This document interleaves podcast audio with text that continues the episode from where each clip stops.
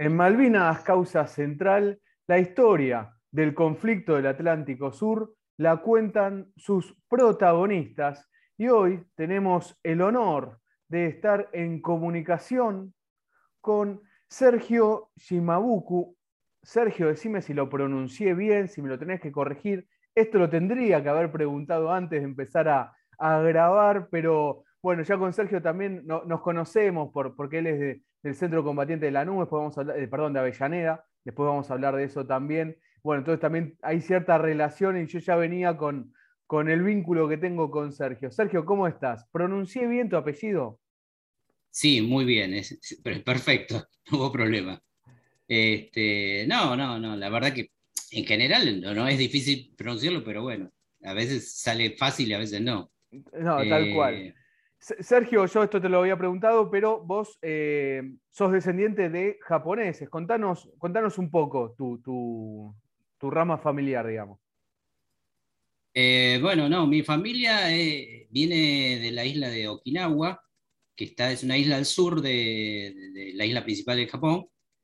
Y también tiene mucha, hay un paralelismo con la isla de Okinawa y Malvinas, porque también este, fue invadida perdón, fue fue, fue atacada en realidad este, por los americanos, y más o menos el periodo fue también entre abril y, junio, julio. Nada más que la diferencia fue que ahí es subtropical y en la, zona nuestra fue bien fría, más bien antártica o, bien sureña, de patagónica. Este, bueno, eh, no, después, por ejemplo, mi, abuela y mi mamá y otros parientes familiares, este, ellos vivieron la Segunda Guerra Mundial, así que también tengo antecedentes por ese lado. Y también de un bisabuelo que, que también estuvo en la Primera Guerra. Y bueno. Pero tu, eh, papá, tu mamá, claro, tu, papá y tu mamá vienen, vinieron de, de Japón. Sí, sí. Claro. Eh, estamos conversando con Sergio Shimabuku. Sergio, y bueno, vos eh, cuando eh, vas haciendo toda tu infancia, eh, me contabas, me chusmeabas antes de, empezar a grabar que viviste un tiempo en, Lanús, después fuiste a, vivir con tu familia, ¿no? Estamos hablando a Avellaneda hasta que te tocó hacer el servicio militar obligatorio, lo conocido como Colimba. ¿Cómo fue tu ingreso y entraste al grupo de artillería antiaérea 601? ¿Cómo fue ahí tu, tu ingreso a, la colimba? Eh, bueno, la, colimba, como todo, como con incertidumbre, con, no sé, como que uno no, tenía mucha idea, pero bueno, era lo, que había que hacer, como era obligatorio. Entonces, este, bueno, después de estar de La Plata, me dijeron que, bueno, que tocaba el Mar del Plata, el grupo de artillería 601, y bueno, nos, llevamos, nos llevaron en tren, fuimos hasta Mar del Plata y después nos tocó hacer el, digamos, el entrenamiento que se hace en un vivac, que es una zona de, campaña, ahí muy cerca de, de, Camet, de Mar del Plata también, digamos. Y bueno, fue bastante duro porque la verdad que acostumbrado a eso no estaba, pero yo, yo siempre hice deporte, corrí, hice atletismo, pero de, otra forma, no así, ¿no? No, no con soportando cosas y, bueno, este, todo lo que trae la, parte militar, la instrucción, este, y estar alejado, obviamente. Claro. Eh, porque resaltamos esto, que el grupo de artillería antiaérea 601 está en Mar del Plata, o estaba en ese momento en Mar del Plata, que es donde te toca hacer la, colimba, esto que, venías recién eh, señalando. Y Sergio, ahí esto también es importante destacar, eh, porque también lo, habías remarcado unos minutos antes de empezar a grabar, es que justamente este grupo de artillería estaba bien equipado, era todo, todo armamento nuevo, esas eh, artillería antiaérea. Eh, sí, es todo ese equipamiento había sido comprado, creo que en función de la cuestión de Chile, que, que, había pasado años atrás, o sea, anteriores a Malvinas, y bueno, y la verdad que el armamento era muy moderno, tenía computadoras, todo funcionaba con sistemas eléctricos, con grupos electrógenos, y la verdad que para la época era muy, muy digamos, de alta tecnología, ¿sí? Y la verdad que el grupo de artillería estaba muy entrenado, la verdad que todos estaban como más que, digamos, este, bien para, capacitados para ejercer el, digamos, el uso de, los equipos. Y a, su vez también los, soldados, porque también necesitaban que los soldados estuvieran, digamos, este, trabajando en forma mancomunada, tanto la parte, digamos, de, logística con el, uso de, de los cañones. Estamos conversando con Sergio Shimabuku, en 1982 soldado del Grupo de Artillería Antiaérea 601. Sergio, vos hiciste el servicio militar durante 1981, pero cuando llegamos a abril del 82 todavía no, no te habían dado la baja, seguías incorporado a, justamente a este grupo de artillería. ¿Cómo recibiste la noticia de la recuperación de Malvinas? Eh, medio como que algo teníamos idea de que estaba pasando porque, o sea, que, se estaba gestando porque, por la, movilización de los equipos y de las cosas que, que, iban pasando en el cuartel que no eran tan habituales. Entonces, este, eh, sí, un poco nos sorprendió y nos dio alegría. Y bueno, era todo como mucha euforia porque en realidad eh, nadie había estado en la guerra, pero digo, que venga, que nosotros vamos a ir a defenderlas y todo eso, pero que, uno decía en su momento sin tener mucha eh, conciencia y madurez de ese momento, pero uno lo decía porque le salía de adentro, ¿no? Eh, aunque también era una cosa que nosotros desconocíamos en realidad, porque después, este, al ir hasta, primero a Comodoro Rivadavia, porque no fuimos directamente a, a Malvinas, sino que primero estuvimos unos días en Comodoro y después sí fuimos a la isla ahí ya se empezaba a sentir el rigor del clima y, eh, ya era mucho frío, que nosotros sí estamos acostumbrados, pero tampoco tanto. Y bueno, este, no, la verdad que nos, nos sorprendió. Más que nada porque después los que pudieron ir o que nos tocó ir, algunos fuimos soldados este, que ya estábamos incorporados y después el, el, grueso era soldados nuevos, que muchos no los conocíamos, apenas lo conocíamos de, de haber hecho, digamos, ellos la instrucción, ¿no? La instrucción militar. ¿Y recordás, Sergio, si hubo en la unidad tuya alguna eh, formación previa a eh, empezar la movilización hacia las Islas Malvinas, donde les informan que van a las Islas Malvinas, o empiezan la movilización y ustedes no sabían bien? La verdad que exactamente así no, no, no sé si fue tan claro, pero sí el que íbamos a ir al sur. De Mar del Plata nos llevaron al, aeropuerto, de ahí ya después fuimos hasta este, con un avión civil, porque era este, un Fokker, me parece que era. Y, pero sin asientos y nos llevaron hasta, hasta Comodoro. ¿sí? Y de ahí cruzan a, Malvinas. Sí, sí, sí. ¿Y cómo fue? Ahí sí tuvimos que esperar para, para enterarnos de, de, que íbamos a ir. ¿sí? Y, ahí la llegada a las islas, ¿cómo fue, Sergio? Y la llegada a las islas, por lo que yo, lo que poco me acuerdo, digamos que llegamos, no sé, supongo que era la tarde, pero allá la tarde, en realidad ya tarde-noche, porque ya 5 o 6 de la tarde, a eso a medida que fue pasando más los meses, este, se hacía como, se cerraba enseguida y nos dejaron así cerca, ahí, digamos, en un camino cerca del aeropuerto, y a esperar a ver hasta dónde teníamos que irnos para, ibas a dormir, a armar una carpa, que era una carpa de dos paños, que en realidad no tenía piso. Y bueno, la verdad que eh, otra cosa que no teníamos equipamiento nosotros para ir a, digamos, para ese clima, ¿sí? Digamos como con mudas, pero de ropa normal que se usaba en, en el cuartel, no, no del sur. Claro, referís a lo que era la, indumentaria de ustedes, la ropa. Sí, sí, lo único que teníamos diferente era la campera de, digamos, que ellos decían que se llamaba de Duvet, que era como una especie de pluma sintética. Claro. Pero después lo demás era ropa común, la, que se usaba, la chaquetilla, la bombacha verde, que era de gabardina, pero nada más, no, no era una cosa este, térmica ni nada así parecido, ¿no? Estamos conversando con Sergio Shimabuku, soldado del Grupo de Artillería Antiaérea 601 durante el conflicto del Atlántico Sur. Y Sergio, ahí ya estás en Malvinas, ¿sí? Estamos, eh, volvemos a ese Sergio Soldado, ya la primera noche con, con a mala sorpresa, eh, me refiero a el clima de Malvinas, pero a partir de ese momento, ¿cómo empieza a ser eh, la vida tuya en Malvinas?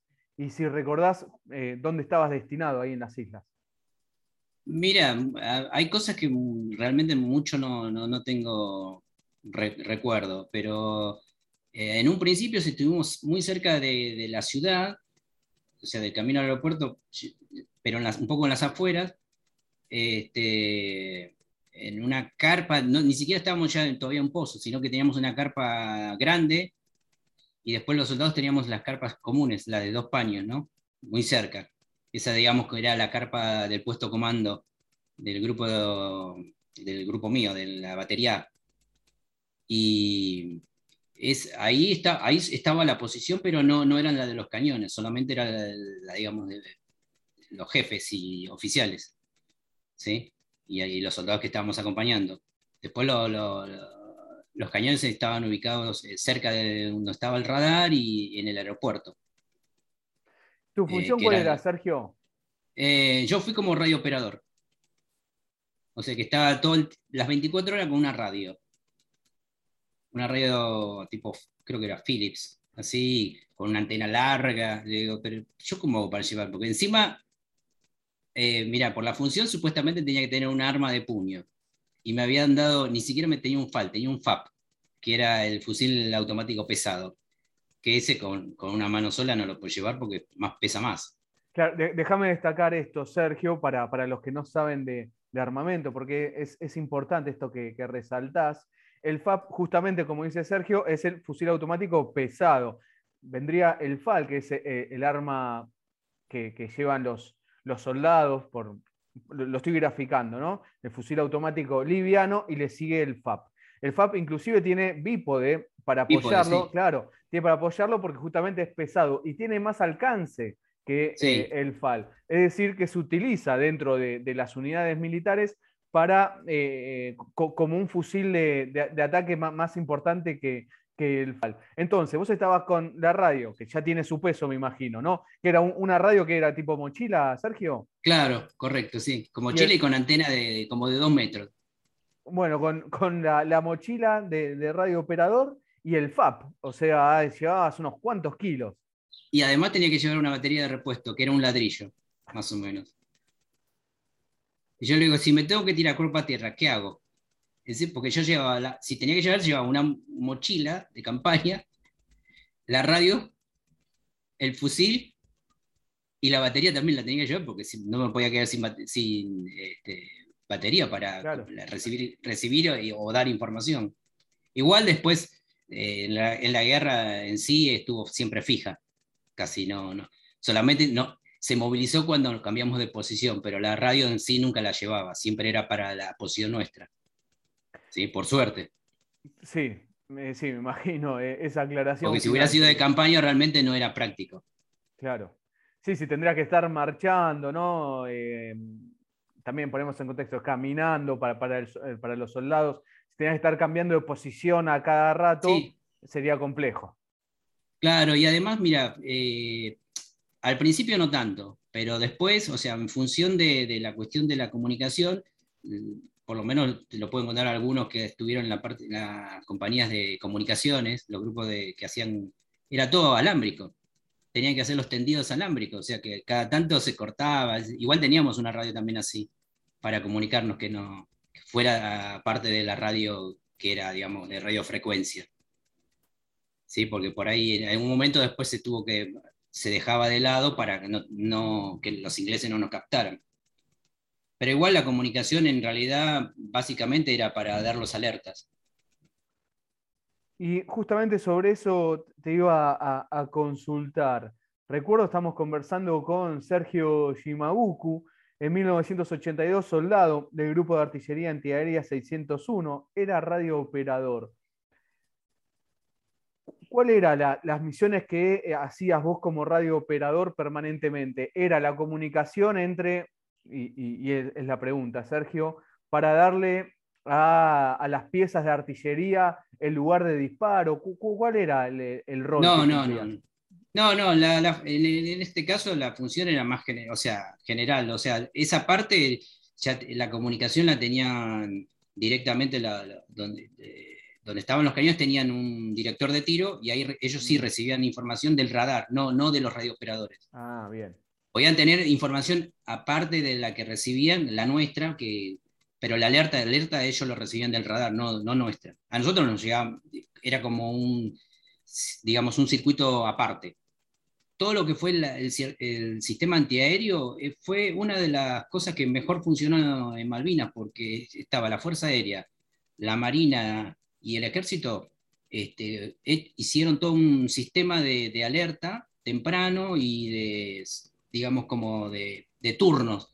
Cuando uno estaba activo, el otro tenía que descansar porque no, si no, eran 24 horas. O sea, a partir de mayo, cuando empezó el primer ataque, ya de ahí era ininterrumpido durante cualquier hora del día. Entonces, este, si no hubiera funcionado de esa manera así eh, coordinada, no, no, se hubiera podido tener efectividad. Y aparte, si no, eran 24 horas de, a full. ¿Sí? No, no, no, no había descanso. Esto que resaltás es muy importante, Sergio, porque de los aprendizajes que dio el conflicto del Atlántico Sur, justamente ese trabajo en conjunto que hicieron las tres fuerzas en lo que es la cuestión de artillería antiaérea fue exitosa y de ahí se tomó eh, mucho porque después cada arma eh, hacía, me refiero a ejército, armada que es la Marina Militar y la Fuerza Aérea, hacía como, lo voy también a, graficar, su guerra aparte. Entonces justamente eh, en la artillería antiaérea que hubo unificación, que hubo un trabajo en equipo, fue muy, muy eficiente como resalta Sergio. Sergio, antes de irnos al primero de mayo y cómo fue eh, el bombardeo, eh, para que quede ahí claro, vos como radiooperador que recibías las órdenes que daban los jefes, eh, pasabas el mensaje a otro jefe, ¿cómo era eso? Sí, si, estaba el oficial a cargo, sí, si no, era una, una voz así general, pero ya lo, en los lugares donde estaban los cañones ya estaban en alerta. ¿sí? Ellos, era el, primer, el primer alerta lo tenían, digamos, las posiciones. Claro, por el, nuestro era como era un puesto comando, es como un aviso general que teníamos que tener para hacer, eh, digamos, eh, que la gente esté a cubierto, ¿no? Cuando daban el alerta. Ah, a veces era un falso alerta. Igual, el, primer ataque fue bastante confuso porque no había una coordinación de, creo que, del aviso de cómo, quién iba, si era eh, digamos, un avión propio o el enemigo, que después sí lo podíamos llegar a ver, pero eh, al principio, después ya no, porque ya por la altura y eso solamente lo detectaban, se daban cuenta los que manejaban los radares, no, porque así, a verlos a simple vista no, no fue al principio, después ya no. Y metámonos en ese primero de mayo, Sergio, recordemos, 4.40 de la mañana aproximadamente, aviones Vulcán atacan la pista aérea de Puerto Argentino, que estaba próxima a Puerto Argentino, ahí en la capital de Malvinas. Horas después empiezan los ataques de los aviones británicos Harrier y Sea Harrier a ya sea la capital, sobre todo al aeropuerto, a distintos puntos de las Islas Malvinas y además se le va a sumar lo que es el bombardeo de artillería. Sergio, ¿Cómo fue? Eh, recién nos adelantabas algo la, confusión, pero, pero ¿cómo fue para, para vos esas primeras bombas caer? Eh, bueno, en, ese, digamos, en, ese momento nosotros no estábamos en el, en el aeropuerto, pero estábamos cerca, un par de kilómetros. Pero después, eh, a mediados de mayo, nos hicieron, cambiamos de posición y eso era por como de rotación, porque nosotros en la zona no digo que estuviéramos más tranquilos, pero este, era menos activo. Y después pasó a ser que nosotros nos mandaron al aeropuerto y ahí sí sentimos el bombardeo porque era todo el tiempo que caían las bombas. Igual no solamente eran bombas este, comunes, sino también las este, racimos, esas que, tenían retardo, que muchas veces pasaba que después del ataque y de los alertas, por ahí uno estaba en una actividad cotidiana, ¿no? Salía del pozo, iba, no sé, a buscar algo y de repente había una explosión y no sabíamos por qué era. Y era por eso, porque habían esas bombas que, tiraban, tenían bombas que eh, no explotaban el momento que caían, explotaban después. E incluso, mira, algo muy gráfico, en el pozo que, nos tocó estar en el, aeropuerto, que fue hecho bastante muy bien protegido, porque era con partes de, de la pista, de aluminio, este, todo después con, con, bolsas de arena. Bueno, a metros de donde estábamos nosotros había bombas de 500 libras sin explotar. Quedaron enterradas. Nunca pregunté si, si le habían sacado la espoleta o si se había desactivado, pero bueno. Estaban ahí. Bomba, sí. Después sí, veía los cráteres las que habían explotado, pero. Y una vez pasó así de que explotó una bomba y, como, como, no sabíamos qué, pasaba y, era un momento que no había actividad, digamos así, no había alerta, y lo primero que uno ya le habían dicho era que tenía que buscar este, resguardo en una zona de, depresión, ya sea como un charco o, algo para el estilo, que, o tras de algo, porque por ahí las esquirlas lo primero que es rasante y entonces este, uno tendría que estar por debajo del nivel, digamos, del ras para evitar eso, ¿no? Las heridas sin, sin este, poder esquivarla, digamos, de alguna, de alguna manera. Estamos conversando con Sergio Shimauco, en 1982, soldado del Grupo de Artillería Antiaérea 601. Sergio, algo importante también del primero de mayo que comienzan los ataques, se va a dar eh, la, desgracia de eh, derribo de un avión propio. Eh, sí, mira, nosotros había un, en un momento, cuando estaban pasando, como que decía, bueno, si querían como que todo el mundo quería hacer algo. Y bueno, se podía, por ejemplo, hacer un fuego agrupado, que era un, grupo de soldados que se ponían y apuntaban hacia un punto hacia, en, el, cielo, o sea, por donde supuestamente tendría que venir el, avión, y se, hace, puede, se puede hacer este, un tiro, digamos, para hacer algo, digamos, pero en realidad no sé si llegaba porque tenía que pasar muy rasante como para llegar a pegarlo. Pero sí, lo, hubo una confusión y hubo un, ¿cómo es? un avión que fue, digamos, este, tocado, o digamos, no sé si por, por, los cañones, no sé de quién, pero bueno, pero fue derribado por fuerza propia, propia tropa, digamos. Claro. Vos ahí no, estabas próximo donde pasó esto, porque esto fue además como No, no, porque en realidad después la información llega, después. O sea, al principio pues, había como fue la primera vez que, dimos una alerta y que, eh, digamos que era como, como una cosa que no, no habíamos pasado. Hasta los primeros, digamos, días de, nosotros llegamos más o menos para mediados de, abril a la isla.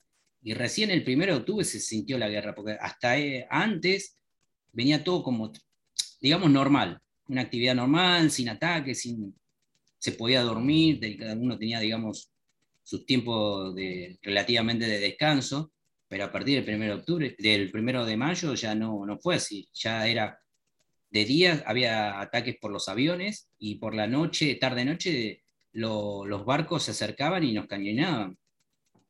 Y, hacían cañoneo naval, pero mucho tiempo, y la verdad que no, no, no, te dejaban dormir, tenías que estar en alerta. Y eso fue porque eh, hasta ese momento, hasta que llegó el, trajeron un cañón de largo alcance, porque hasta ahora lo que había en ese momento en la isla eran los, creo que los cañones de 105. Claro. Los Otomelara, pero eso llegaba, no sé si a 10 kilómetros o una cosa así, no, no mucho más. En cambio, ya el, de 155 milímetros, ese tenía un alcance como más de 20 kilómetros. pero no, no llegó muy a tiempo, llegó bastante mucho después, pero igual no había, creo que uno solo hubo. Claro, fueron tres y, solo llegaron a disparar dos de, los tres que fueron. Recordemos esto, esto que, resaltas, eh, Sergio, también es, es importante. Eh, los, cañones OFMA 155 que menciona Sergio, eh, en ese momento eran de industria nacional. Argentina tenía una, gran cantidad de, esos cañones y además tenían también un buen adiestramiento sobre esos cañones. Y como los altos mandos creían que guerra no iba a haber, no llevan eh, esos cañones para, para la defensa de, Puerto Argentino, de, las Islas Malvinas, eh, durante el mes de abril. Entonces, cuando empiezan los combates, durante el mes de mayo van a cruzar tres cañones. Y quiero también destacar esto, Sergio, que los soldados que van con, con los cañones son todos soldados voluntarios que le dijeron, miren, cruzamos, ya ahí estaba el bloqueo. Entonces también eh, destacar ahí el, rol de esos artilleros, soldados, porque fueron todos voluntarios con los eh, cañones eh, SOFMA 155, que además eran cañones de artillería, como decía Sergio, tenían más, más alcance que los cañones británicos, pero además se utilizaron también como fuego contra los buques británicos, ¿no? Y eso era una forma de, de responderle. Es muy importante eso que, que destacaba, Sergio. Sí, otro detalle de, esto, que yo lo sé porque después lo leía, eh, pero que era, eran muy pesados y eran difíciles de, digamos, de, ubicarlos porque el suelo de, Malvinas, como tiene turba, no es un suelo muy sólido y entonces este, se hundía. O sea que había que ubicarlos bien porque por el tipo de cañón, por el retroceso y por el peso que tenían, no era fácil ubicarlos. Y aparte tampoco de movilizarlos porque había que protegerlos después de los bombardeos. Porque una vez que si detectaban la posición tenían que movilizarlo, igual que algunos cañones que, que si eran ya detectados y entonces tenían que tratar de movilizarlos, ¿sí? para que no fueran después, en el próximo ataque, sean atacados.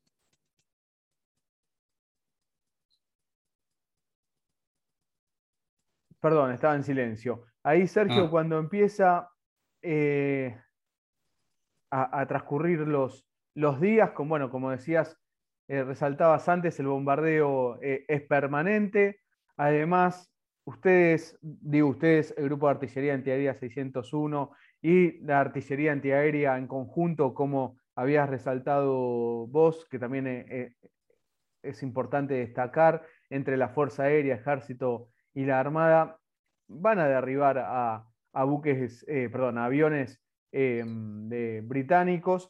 A partir de eso también, esto es importante ponerlo en contexto, los ingleses los ataques los empiezan a hacer con mayor altura, ya que la artillería antiaérea los derribaba.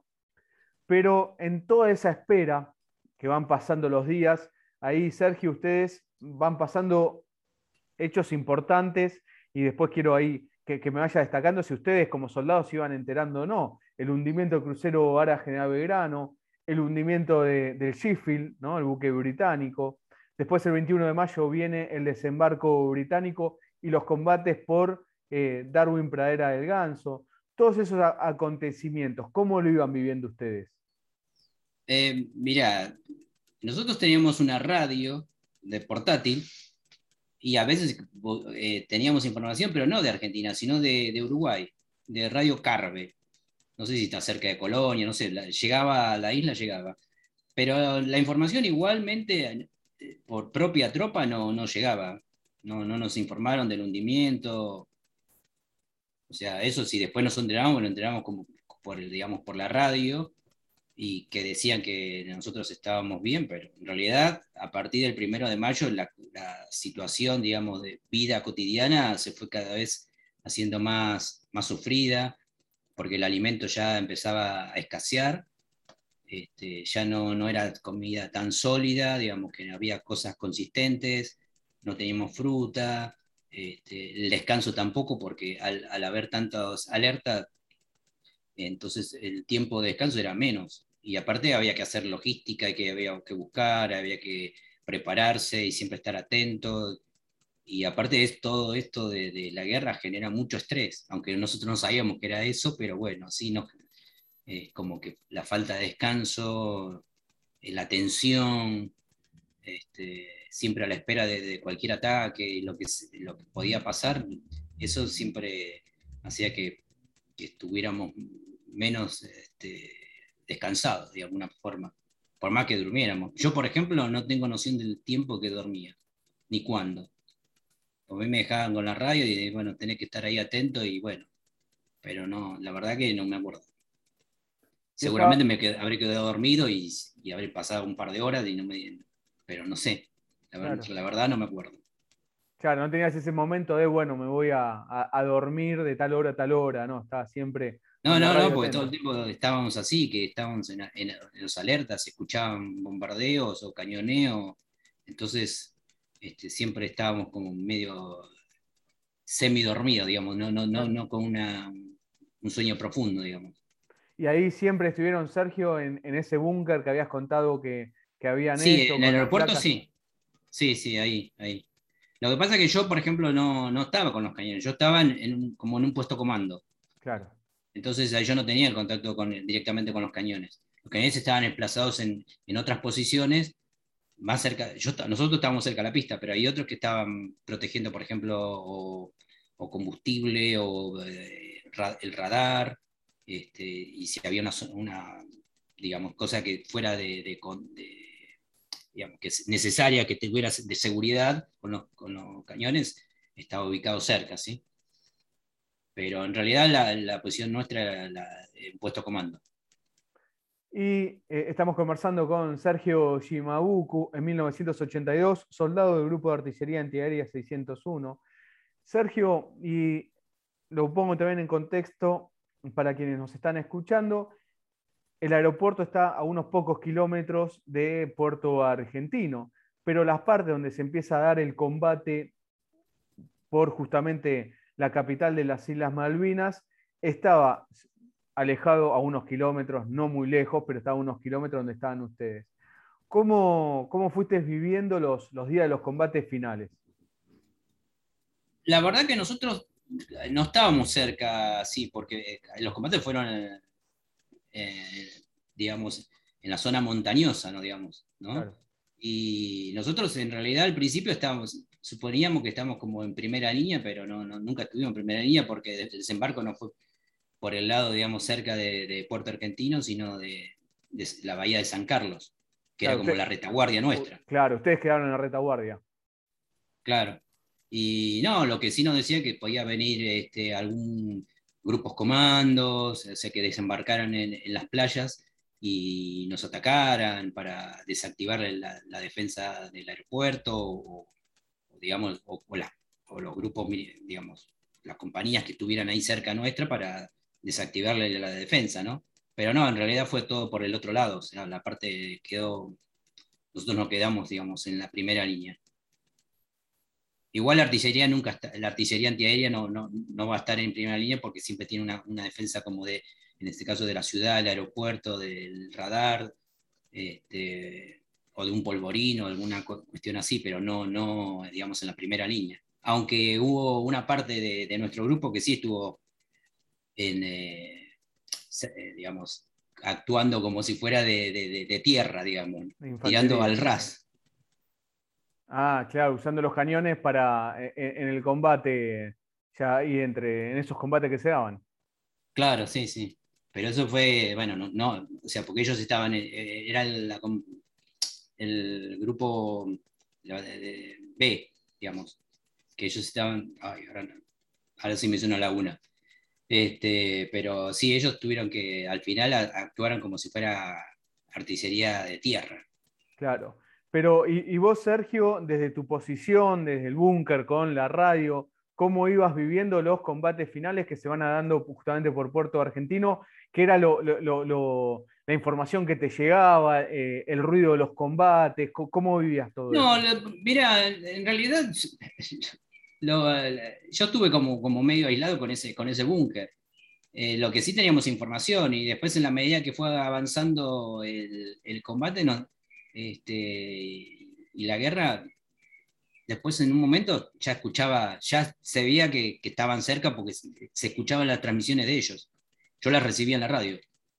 Y yo le dije, mire, se está escuchando, le comuniqué a, los oficiales, digo, hay comunicaciones radiales entre eh, del ejército inglés y pero igual mucho no podíamos hacer, porque no, yo no sabía cuánta distancia podían llegar a estar, pero pero ya notábamos que, no sé, nosotros podíamos haber seguido combatiendo. Igual nos dijeron, por radio dijimos, nos, dijeron que había que cesar el fuego y impartí la noticia y bueno, igual ya los cañones también me imagino que habían recibido esa información y, después quedó todo ahí.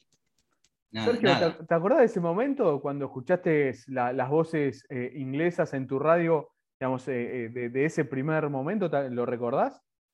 Sí, sí, no, no, por eso te decía que yo no, no, pero, igual era, parecía como la, en mi, como mi memoria, viendo los programas de, de las series americanas de, combate, que se nombraba un nombre con un número, no sé, o Charlie o no sé qué, y bueno, pero este, eh, igual muchos no me, no me hicieron, no me dijeron nada. Me dijeron, bueno, están ahí, estarán cerca, pero. pero tu sensación, ¿no? Digo, eh, claro, sí, sí, sí. Escuchar voces inglesas en la radio como cosas entrecortadas, y aparte si estaban en clave, mucho no, se podía entender. Sí, claro. Pero bueno, no, sabemos a, qué distancia ni nada. Pero ya el hecho de saber que estaban cerca, bueno, sí, nos, dio como una alerta. Igual, este, por eso nosotros, o sea, como no había tanta información, y vos pensé que desde afuera ahora uno se da cuenta que era todo como una cosa para no, no sé, si era para de aislarlo en cuanto a la información y no, y no saber, no crear incertidumbre o, no sé, miedo, no sé. En realidad no había, el miedo sí, hubo, miedo porque en realidad uno no. Sí, obvio. Todos tuvimos miedo y, es así, es, es humano que te pase, ¿no? Totalmente. Este, no, es más, mira, una anécdota, una noche, ahí va, no sé si fue noche, madrugada, pero se escuchaba el bombardeo tan cercano, tan cercano, los pocos que estaban descansando, yo digo, ¿qué les aviso? ¿Qué sentido tiene? Vamos a salir a, fuera del pozo y no, no vamos a morir por, la sequila o por la bomba misma que nos pueda caer encima. Y decidí que no iba a decir nada y por suerte se terminó. Era como que, viste, cuando vos sentís que los pasos se acercan, bueno, como que las bombas se iban acercando cada vez más, más, más, y se cortó. Se ve que hasta ahí habían llegado la, la cantidad de bombas que habían podido tirar, pero quedó así. Claro, eh, ¿qué, momento habrás vivido ahí, Sergio? Porque eh, siempre es, importante también destacar esto o aclarar que son ráfagas las que van llegando justamente la artillería. Eh, Sergio, y llega, en un momento lo habías mencionado, el, a través de la radio, el cese al fuego, llega la rendición. ¿Cómo fue el momento que Sergio Shimabuku se tuvo que entregar como prisionero de guerra? Eh, fue simbólico, me parece, porque nos avisaron que iban a mandar este, a alguien, iba a venir alguien del ejército de inglés, y vino unos, no sé, bueno, por lo menos soldados así, arriba del camión había uno solo. Y nos dijeron que teníamos que dejar las armas en un lugar, se empezó a hacer como una pira de armamento, y nada más, no, no, no, no otra cosa. Se dejó ahí y nos quedamos ahí. Ahí justo se nos congeló Sergio. A ver si. Ahí, juntos, en un lugar y nada, no fue traumático.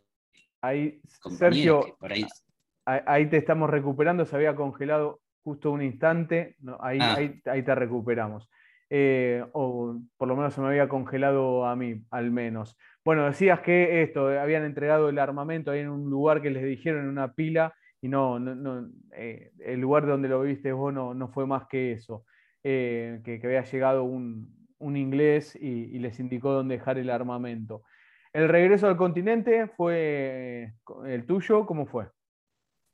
Mira, primero, después de que no estuvo la rendición, nos, quedamos una noche ahí y después al otro día fuimos, marchamos a, pie hacia la ciudad y ahí nos, ubicaron en un galpón y ahí la primera cosa que nos llamó la atención fue que estaba lleno de comida.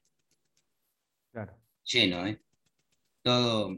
Igual nosotros sabíamos que eh, la comida estaba en, en, la ciudad y en los containers, que muchos hicieron alguna especie de incursión de así de meterse en la ciudad para, para poder rescatar algo de comida, porque en realidad el último tiempo de comida fue nada, era como agua. Y bueno, ahí encontramos un montón de comida. Baño no teníamos, había un, nos dejaron un tacho. Igual mucho que hacerlo segundo no, no, se iba a poder hacer porque no había sólido, era todo líquido lo que comíamos. Claro. Y mm, bueno, muchos se atragantaron, se comieron lo que no podían comerse, digamos, no sé, en un mes de lo que habrán comido en una noche. Así quedaron después, ¿no? Este, bueno, ahí estuvimos, no, no, ahí no, mucha noción no me acuerdo, pero calculo que un, par de días y después volvimos, eh, nosotros fuimos en el buque, un transatlántico del Norland. Y de ahí, de, Puerto, Puerto Argentina, fuimos hasta, hasta Puerto Madryn. Y después de ahí nos, ya nos trajeron a, a Buenos Aires, fuimos al Palomar y de Palomar a Campo de Mayo. Y en Campo de Mayo, este, también, ahí nos tuvimos que quedar, digamos, como, como si fuera un engorde, porque en realidad estábamos mal, mal físicamente, ¿no? Mucho bañarse, cambiarse de ropa. Y, y después lo que no sé si algunos te lo habrán contado, pero que nos hicieron firmar un, un documento en el cual decía que nosotros no teníamos que informar a nadie todo lo que habíamos pasado. ¿sí? Igual todo el mundo lo firmó y sí, claro. no, no le dio mucha importancia en realidad. Sí. Y creo que después otra cosa que nos dijeron, creo que nos pagaron, nos dieron algo de plata y con esa plata igual no sé si sirvió para algo, pero bueno. Este, igual no nos, no nos dejaron volver a Buenos Aires directamente. Nosotros de vuelta nos llevaron creo que a Constitución y fuimos a, Mar del Plata. ¿Y, en todo eh, ese transcurso de tiempo, Sergio, pudiste hablar con tu familia? No, no, yo no. No, porque en ese momento mi familia no tenía teléfono y tampoco, bueno, había mucha forma de comunicarse, porque, bueno, tendría que ya, era por medio de un vecino, así, una cosa así, entonces era más complicado. Si uno tenía en la casa era distinto. Este, y bueno, no. En, realidad después fuimos hasta Mar del Plata y después en Mar del Plata nos dieron como la, licencia hasta la baja. Y, recién cuando volví, una sorpresa, todo. Después una cosa grata, por lo menos para mí, fue que dentro de la colectividad japonesa, al saber que yo había vuelto, este, a mí junto con otro eh, oficial de la Marina que, también de origen japonés, a nosotros nos agasacaron, como que nos felicitaron por haber ido a combatir a, Malvinas. Ah, Cosa que no pasó con otros compañeros, o sea, con la mayoría, que, al contrario se tuvieron que, digamos, no decir nada o bueno. Y, este Sergio, ahí el regreso a tu casa, ¿cómo fue? Y bastante emotivo, porque en realidad a mi mamá y a mi papá los agarré de sorpresa que, que, había vuelto. ¿sí? ¿sí? fue muy emocionante. A pesar de que los japoneses son bastante como secos o cortos en cuanto a lo sentimental, ¿no? Es más, estando en Malvinas, mi papá nunca había escrito una carta, y por lo menos a mí. Y la primera carta que recibí, y encima que todos los demás habían recibido ya digamos, apenas ya habían estado en Malvinas y empezaron a recibir cartas y, no sé, a mí me pasó como un, no sé si 15, 20 días, un mes, y ahí recibí la primera carta y, bueno, la verdad que fue muy emotivo, digamos. Claro. ¿La, tenés la carta todavía, Sergio? Sí, sí, sí, sí, la tengo. Eso es una reliquia, Sergio. Sí, es más, también, también, lo que tengo es una carta que me, de un primo que yo no la recibí en Buenos Aires, la recibí, en Buenos Aires, en Mar, eh, no la recibí en Malvinas, sino que me la, recibí en Mar del Plata, porque me dieron una caja con cosas que me habían mandado y nunca me llegaron a Malvinas. ¿sí? Claro. Y, eh, entre esas cartas, una carta que fue censurada. Decía ah, censura militar. Sí.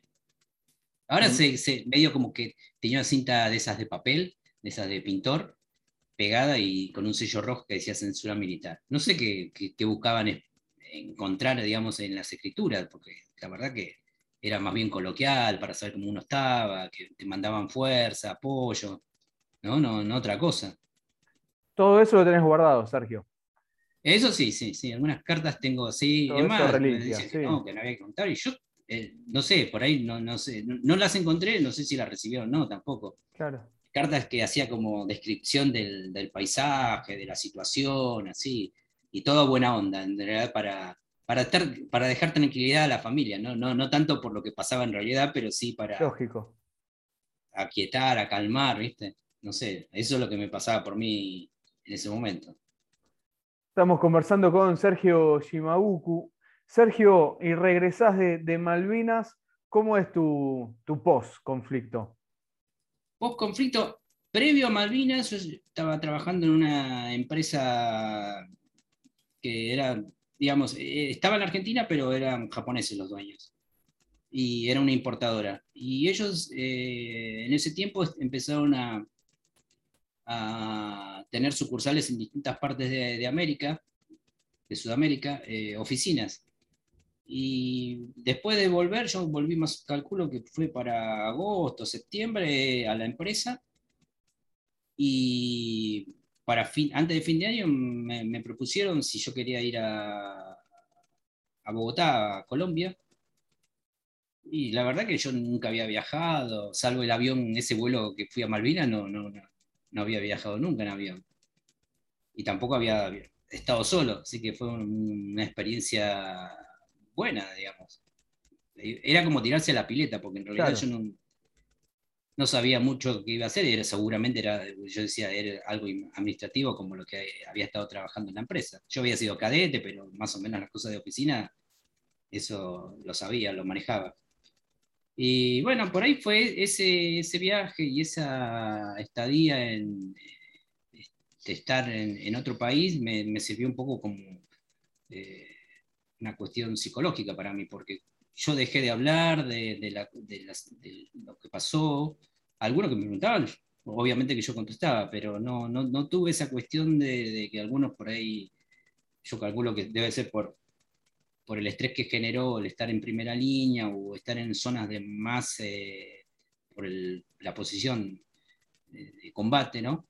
Eh, a situaciones más este, cruentas y difíciles no sé, por ahí estuve más recordado y entonces, y mentalmente estaba como pensando siempre muy en positivo y este, que, bueno, si me tenía que pasar, me pasaba, pero no, como una cosa que, miedo de que todo el tiempo estar pensando que, te van a matar o una cosa así, porque había muchos por la inmadurez y así, yo creo que les pasaba eso, que estaban todo el tiempo como guardados y bueno, pero había que darle fuerza, porque si no, eso te, por ahí te trae mucha cuestión de como una cosa depresiva o de, no sé, ahora lo veo, ¿no? Así. Sí, sí. En ese momento decía, bueno, no sé, por ahí el miedo lo decía, no, no puedes tener miedo, pero sí, tener miedo porque Obvio.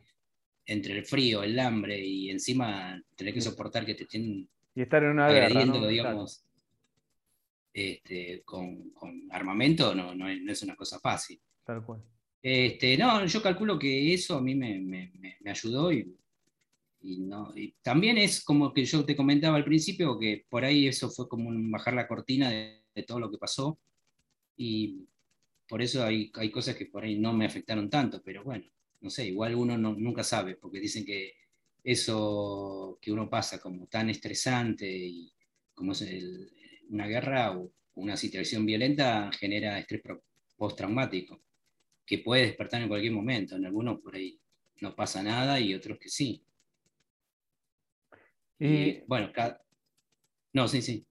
No, y, vos después del viaje, eh, este, en un momento regresás aquí a, Buenos Aires y vos hoy pertenecés también a la Asociación Combatiente de Malvinas de Avellaneda. ¿Cómo, cómo te incorporaste y contanos un poco sobre eh, lo, que hacen eh, ustedes? Al principio no, no, yo cuando volví no me conecté con, ninguna agrupación ni institución de veteranos. Este, bueno, después en un momento yo tuve un periodo medio, digamos, medio depresivo, este, hasta que después empecé a volver a conseguir un trabajo, un amigo me consiguió, y calculo yo que, mira, porque en, los 90 me puse, propuse estudiar, lo hice, pero después en un momento este, ahí no, veía que no iba ni para atrás ni para adelante, igual seguía trabajando. siempre en cosas este, privadas, a veces en negro, no en blanco. Y eh, más o menos para el, recién en el 2000, más o menos 2000 será, 2001, 2002, que me, conecté con algunos este, veteranos. En Avellaneda, en realidad no, no, es que me conecté, en Avellaneda estaban haciendo como un censo, como rastreando a veteranos, porque en la, en la municipalidad de Avellaneda habían creado un departamento de veteranos y ellos estaban encargando de, ir buscando a los veteranos, a ver si estaban todavía en la actualidad, o sea, si en ese momento estaban viviendo en Avellaneda. Y a partir de ahí, bueno, este, no con esta agrupación, con la Asociación de Combatientes de Malvinas, sino con la de 2 de abril, que se comenzó digamos, a funcionar en, el taller de un, de un veterano que ahí más o menos en Sarandí, eh, en la calle Bedia, pero no, no era ni siquiera una institución, o sea, la institución era porque nosotros éramos el grupo, pero... Claro. Y ahí empecé a participar, aunque no, yo estaba trabajando en el rubro gastronómico, ¿no? A partir del 2003 yo me quedé, me quedé sin trabajo, pues justo trabajaba en una empresa que tenía un local en un shopping y cerró el local. Y bueno, me quedé sin trabajo y bueno, me conecté con los veteranos y justo ellos estaban haciendo una movida para ver si los veteranos podíamos ingresar en, el municipio. Eh, y bueno, logramos que entraran ocho veteranos y bueno, entre ellos eh, tuve la, suerte de entrar ahí y desde ese momento, de 2003, estoy en la, en la Municipalidad de Avellaneda. Y, además también ahí ya con la Asociación Combatiente de Malvinas. Ah, sí, sí, sí, no. Después, bueno, a raíz de que yo estuve participando bastante tiempo en la, en la otra institución, en la 2 de abril. Claro. La verdad que fue bastante también, eso es medio, medio o bastante estresante estar con, con, veteranos porque no, no, hay tanta coincidencia por ahí en muchas cosas y a veces no, no, no son tan, tan ordenados en muchas cosas. Este, después un poco me, alejé y después me, contacté con, con, este, esta asociación y bueno, yo más que nada porque ya los conocía a ellos. Muchos estaban en el departamento de veteranos de Avellaneda del municipio y otros que ya los conocía. Y la verdad que como que éramos, nosotros éramos como que de otra manera de pensar por ahí, más este, de, de trabajar en forma solidaria, de ser más, un poco más responsables, de, de, ser, no sé, por ahí menos políticos y tratar de solucionar los problemas nuestros, no, no meternos en cuestiones políticas. ¿eh? Claro. Este, sí, usar la política, pero para nosotros, no, no que nos usen a nosotros. Claro. Y Sergio, lo, lo último, agradecerte todo este tiempo que, que, nos has brindado para conocer tu historia salimos a la calle y vemos, es, común ver algún auto, alguna remera o algún local, eh, una calcomanía de, Malvinas, está el símbolo de, las islas por todos lados. ¿Qué sentís cuando ves las islas, cuando ves la calcomanía? ¿Qué es Malvinas para vos? Eh, Malvinas, mira, creo que con el paso del tiempo termina siendo como que eh, representa un poco la, la soberanía, ¿no? O sea, el territorio y, la pertenencia que, tiene para nosotros, porque vos fíjate que por ahí hay, creo que en cualquier parte que me ha tocado viajar y recorrer, y siempre ver alguna plaza, alguna, alguna, alguna pintura, más allá de los autos y camiones, a veces con, incluso a veces los municipios también fomentan eso y nos apoyan con eso, que poniendo las Malvinas o alguna frase o alguna cuestión de algún veterano de Avellaneda también fallecido, que ha pasado con la municipalidad, no, con, creo que ahora no me acuerdo el nombre de la empresa que estuvo en un momento haciendo la recolección de Avellaneda y le habían puesto este, los nombres de los veteranos que habían fallecido. Y bueno, eso pegado ahí en la puerta o en alguna parte de la carrocería. Sí, la verdad que me parece que es como el símbolo que tienen, que es, no sé, no sé cómo explicarlo, pero la, gente lo, siente, a veces se transmite por, no sé, este, no sé si es por una cuestión de que a veces la historia un poco, pero creo que más ahora, desde los veteranos y desde mucha gente que apoya esto, de la malvinización, que es un poco recuperar nuestro territorio y mantenerlo como propio, porque si, nosotros no, no, hacemos algo, este, los de afuera se lo llevan, de alguna forma, ya sea el mar o el territorio también, ¿no? No sé, no, es fácil para mí definirlo, pero... ¿Y, en, tu, ¿Y, en, tu, vida, Sergio, Malvinas, qué, qué es? Y es, una, una, importante, importante porque en realidad me, me cambió la vida. Sí, o sea, no sé si, qué hubiera pasado si yo no hubiera ido a Malvinas, si no hubiera viajado, no sé. O sea, me tocó estar, eh, estar bien en el sur y después me tocó irme para el norte. Y bueno, pero a veces la, la, vida, qué sé yo, es lo que se da y bueno, uno acepta lo, lo que le, le genera el universo, ¿no? Y bueno, no, no es, importante, sí, yo no, sé cómo decirlo, pero creo que este, para mucha gente por ahí no, no, sentirá nada, pero bueno, uno tiene que tratar de explicar y de, inculcar esto, porque nosotros a través de, también de la Universidad de Avellaneda, con, una materia que ellos tienen, este, nosotros estamos trabajando y la verdad que sorprende, digamos, la, cómo afecta este, eh, primero el desconocimiento de no saber qué, de qué se trata, y después, una vez que tienen idea y conocimientos, este, cómo eso toma otra, otra forma y genera como una semilla para discusión y para investigar y saber un poco más, porque la mayoría tiene información, digamos, del día, digamos, de tal fecha y nada más, pero en realidad es mucho más que eso, pero bueno, eso lo genera, digamos, a través del conocimiento, ¿no? Y más si, si es a nivel universitario, más todavía, porque también habría que tratarle de hacerlo a todo nivel, desde el primario, secundario, y que sea como, como de una materia que, que figurara, ¿no? Claro. Gran laburo hace ahí en, la UNDAV, en la Universidad de Avellaneda, Lucas Molinari y, y Rodrigo están trabajando con ustedes, con la Asociación Combatiente de Malvinas de Avellaneda, en su materia justamente eh, una excelente articulación, así que es, importante destacar cómo estás haciendo.